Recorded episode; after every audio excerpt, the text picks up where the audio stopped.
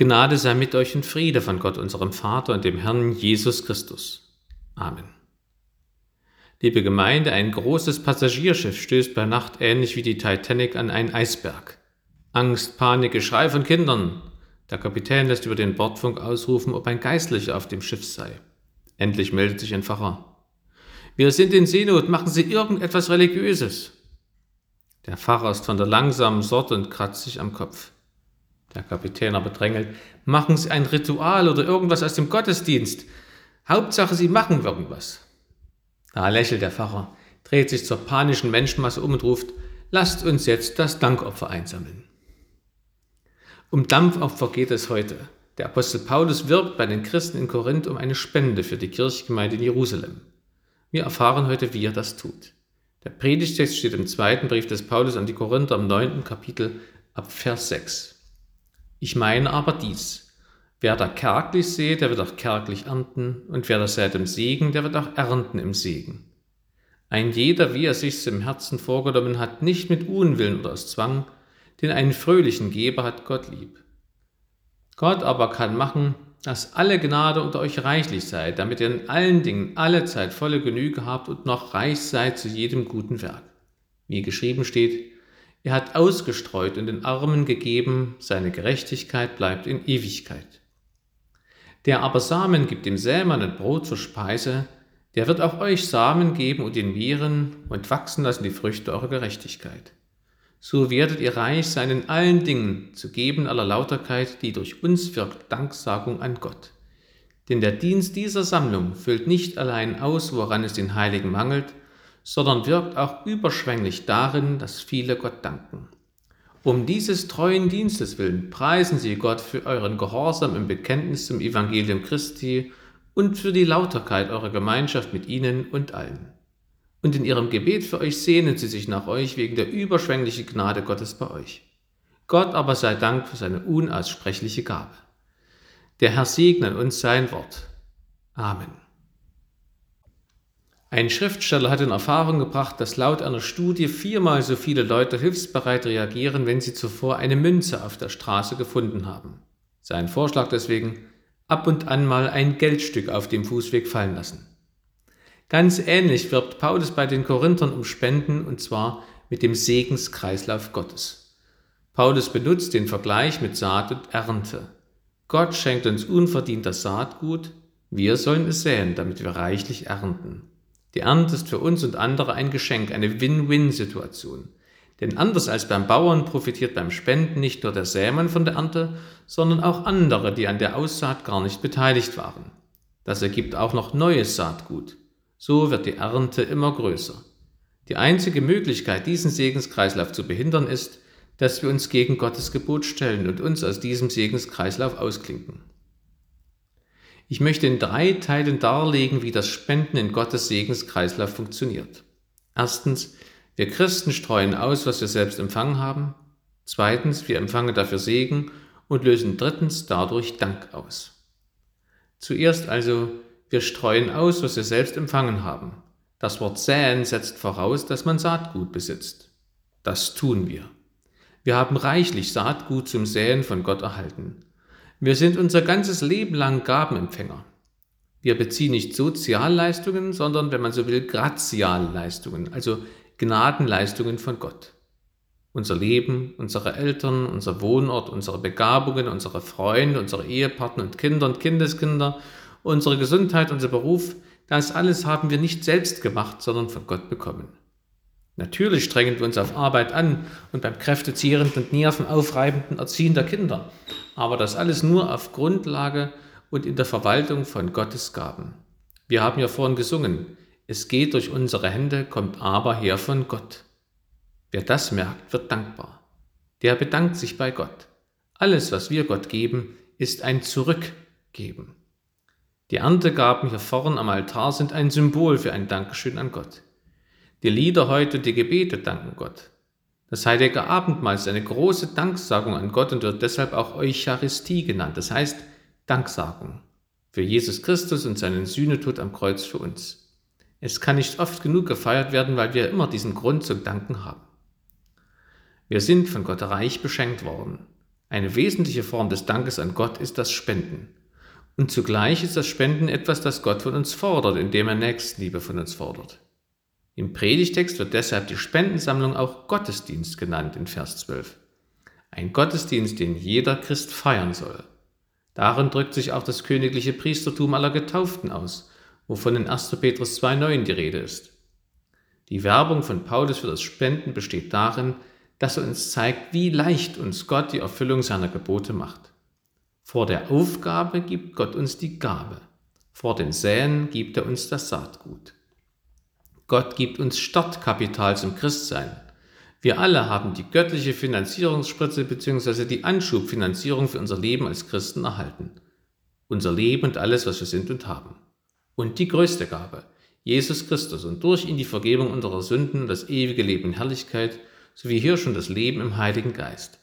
Dieser Heilige Geist, Christus in mir, setzt meine Dankbarkeit ins Werk um. Aus dem Dank an Gott für seine Gaben erwachsen die Fähigkeit und der Wunsch, Gottes Aufgabe der Nächstenliebe zu erfüllen. Paulus beschreibt näher, wie das aussieht. Unser Dank an Gott bewirkt, dass wir fröhlich spenden. Das heißt, ohne Murren und Unwillen und nicht aus Zwang, sondern freiwillig.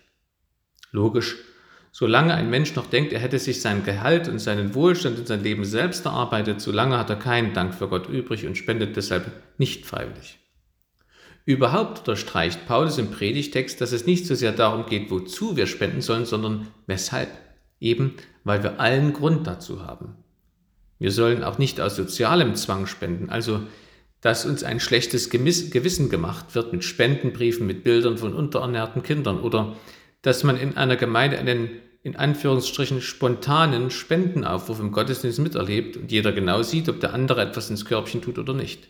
Dankbar spenden heißt freiwillig spenden, meint Paulus. Fröhlich heißt aber auch, dass man tatsächlich gerne spendet.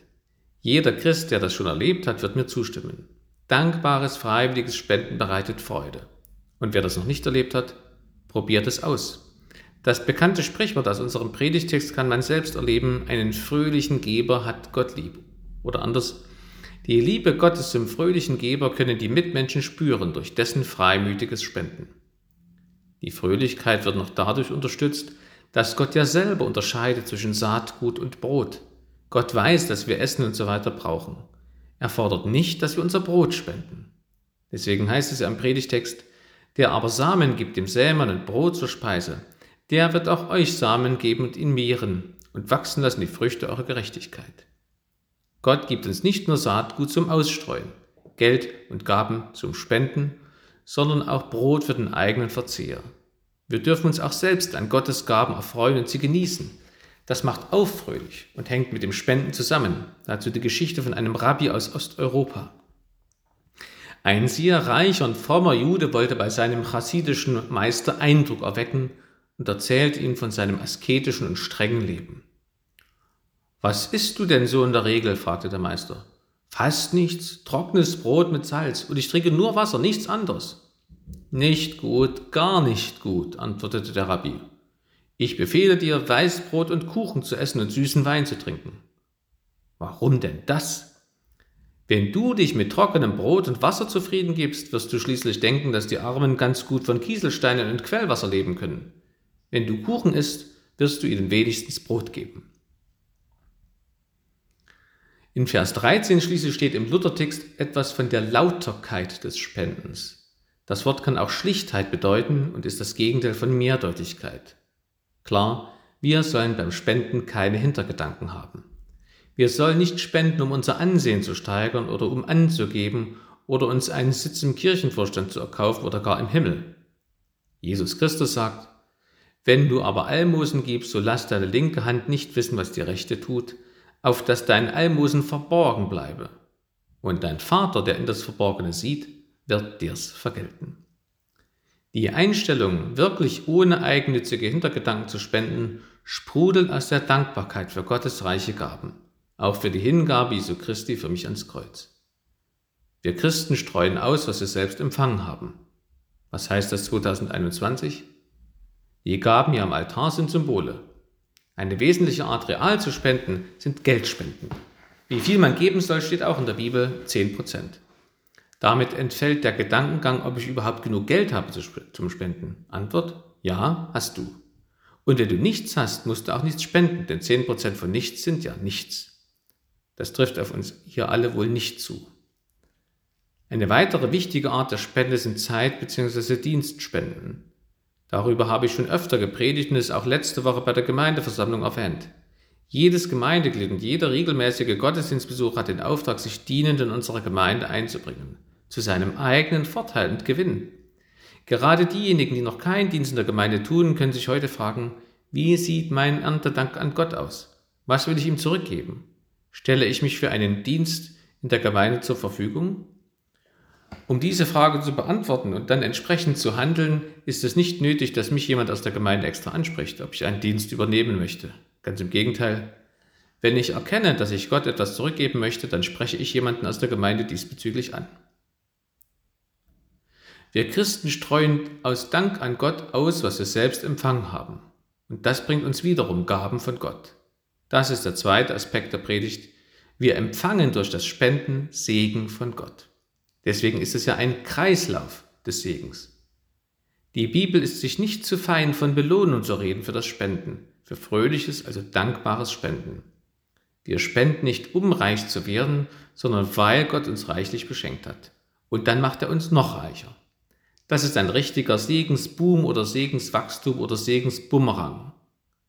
Paulus quantifiziert diesen Prozess sogar. Er schreibt, wer da kärglich sät, der wird auch kärglich ernten. Und wer das sät im, sät im Segen, der wird auch ernten im Segen. Ja, man könnte sagen, Paulus ermuntert uns zum reichlichen Spenden durch, durch Aussicht auf reiche Erträge. Das ist überhaupt nötig, weil wir Christen alle zugleich auch Sünder sind und bleiben. Sünder, die das alles wissen, was ich bis jetzt in der Predigt gesagt habe und denen es dennoch schwerfällt, ihr Geld zu geben. Deswegen appelliert Paulus an unsere menschlichen Instinkte. Ein Bauer, der aus Sparsamkeit wenig säen würde, ist dumm, weil er dann weniger ernten wird. So dumm ist aber kein Bauer in Wirklichkeit.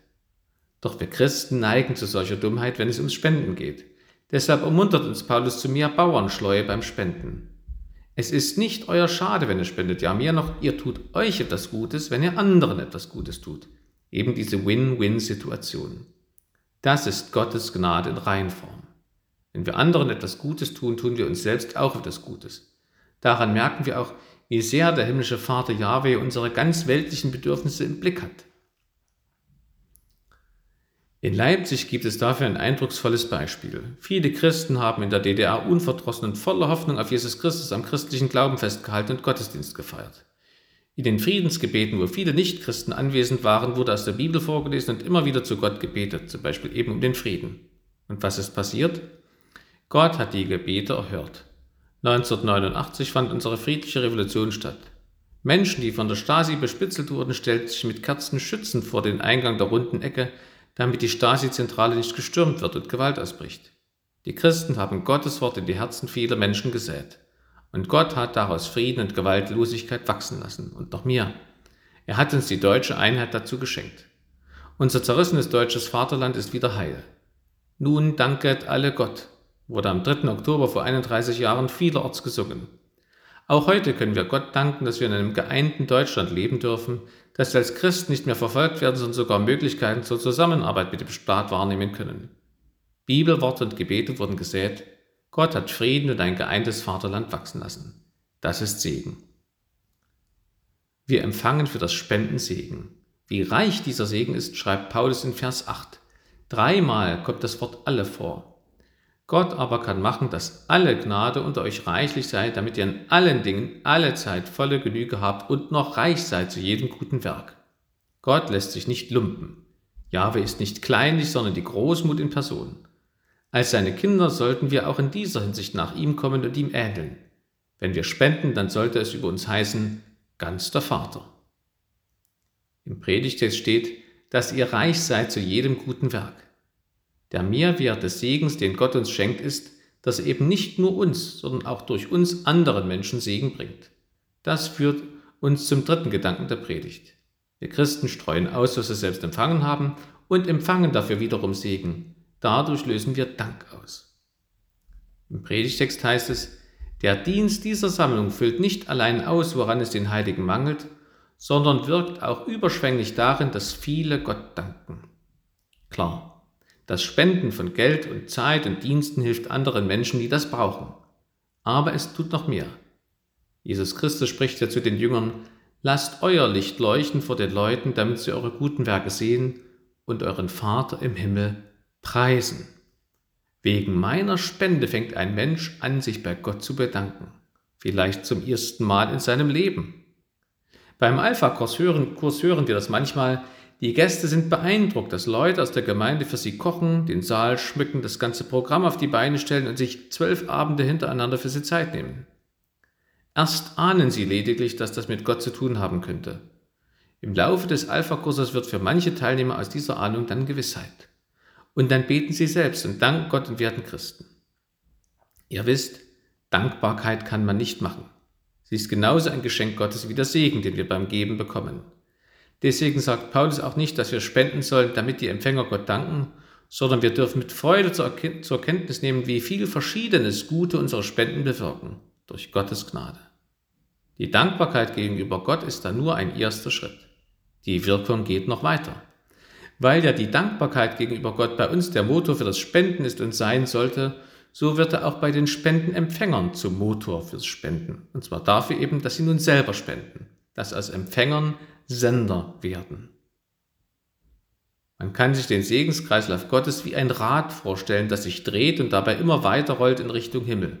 Und nach jeder vollen Drehung klont sich dieses Rad. Ein weiteres Segensrad entsteht und fängt an, sich zu drehen. Und dieses Rad wird wiederum ein neues Segensrad ins Leben rufen. Unsere Spenden lösen Dank aus. Dank an Gott für die Spenden, aber nicht nur. Auch Dank an Gott für die Spender. Im Predigtext steht, um dieses treuen Dienstes willen preisen Sie Gott für euren Gehorsam im Bekenntnis zum Evangelium Christi und für die Lauterkeit eurer Gemeinschaft mit ihnen und allen. Und in ihrem Gebet für euch sehnen sie sich nach euch wegen der überschwänglichen Gnade Gottes bei euch. Spenden verbindet, es entsteht ein Netzwerk. Die Segenskreislaufräder sind verbunden im Heiligen Geist durch den gemeinsamen Herrn Jesus Christus und den Vater Jahwe wie durch ein Fahrgestell. Daraus wird ein riesiges, vielrädriges Segensfahrrad oder Segensauto. Deswegen ist es beim Spenden so wichtig, sich zu informieren, wofür man spendet. Denn wir sind danach mit den Empfängern geistig verbunden. Das Spenden hat eben nicht nur eine materielle Komponente, den Wert des Geldes, sondern eben auch eine geistliche. Die Empfänger erfahren, die Christen aus der Nathanael-Gemeinde bemerken unsere Not und wollen helfen. Wir sind ihnen nicht egal. Verfolgte Christen merken, die Christen im sicheren und reichen Leipzig beten für uns in Nordkorea. Wir spenden ja zum Beispiel für Open Doors. Aber auch das Leipziger Gebetshaus dankt für unsere Spenden und sagt, ihr seid in unserem Gebet. Genauso wie es im Predigtext steht.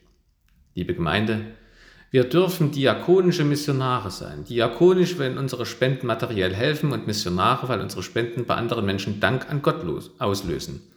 Einen Dank, der zum fröhlichen Glauben an Jesus Christus wachsen kann, der sich dann wiederum in Spenden ausdrückt. So läuft der Segenskreislauf. So werden die Segensräder immer mehr. Segen über Segen. Die einzigen, die den Segen blockieren können, sind wir selber. Gebe Gott, dass wir keine Bremsklötzer sind im Segenskreislauf Gottes, sondern dass wir selber ein Segensrad werden und dankbar, fröhlich und gerne geben. Denn ihr wisst ja, einen fröhlichen Geber hat Gott lieb. Amen. Und der Friede Gottes, der höher ist als alle Vernunft, der bewahre eure Herzen und Sinne in Christo Jesu. Amen.